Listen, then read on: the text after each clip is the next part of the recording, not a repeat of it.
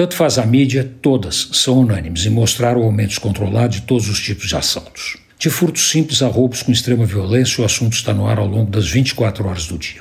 De acordo com estatísticas oficiais, acontecem três roubos por dia na região da Vinda Paulista. O número real deve ser maior, porque as estatísticas oficiais se baseiam nas queixas apresentadas e parte importante das vítimas não perde tempo fazendo BO, porque sabe que dificilmente vai dar em alguma coisa fora a porra em ação com os trâmites burocráticos.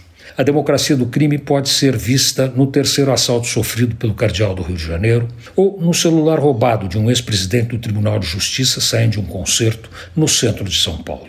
Os ladrões não têm o menor medo da polícia. Entram de solo, fazem a festa e invariavelmente se dão bem, porque a maioria das vezes não são presos. Um primo, não faz muito tempo, teve que entrar numa farmácia no Itaim Bibi porque percebeu que um ladrão estava de olho no seu relógio. Ficou dentro dela por um bom tempo, andando de um lado para o outro, enquanto o ladrão meio que o seguia dentro da farmácia. Só quando o bandido viu que corria o risco de acabar preso, ele resolveu sair e foi embora calmamente caminhando pela rua. Mas não são apenas os assaltos nas ruas que apavoram os paulistanos. Cada vez mais, domicílios são assaltados em todos os bairros e em todas as regiões da cidade. Os ladrões são criativos, esperam os moradores na porta ou pulam os muros, tanto faz, e invariavelmente o resultado é o mesmo eles vão embora com o produto do saque. Deus tenha piedade da alma, porque o corpo, esse, já foi faz tempo.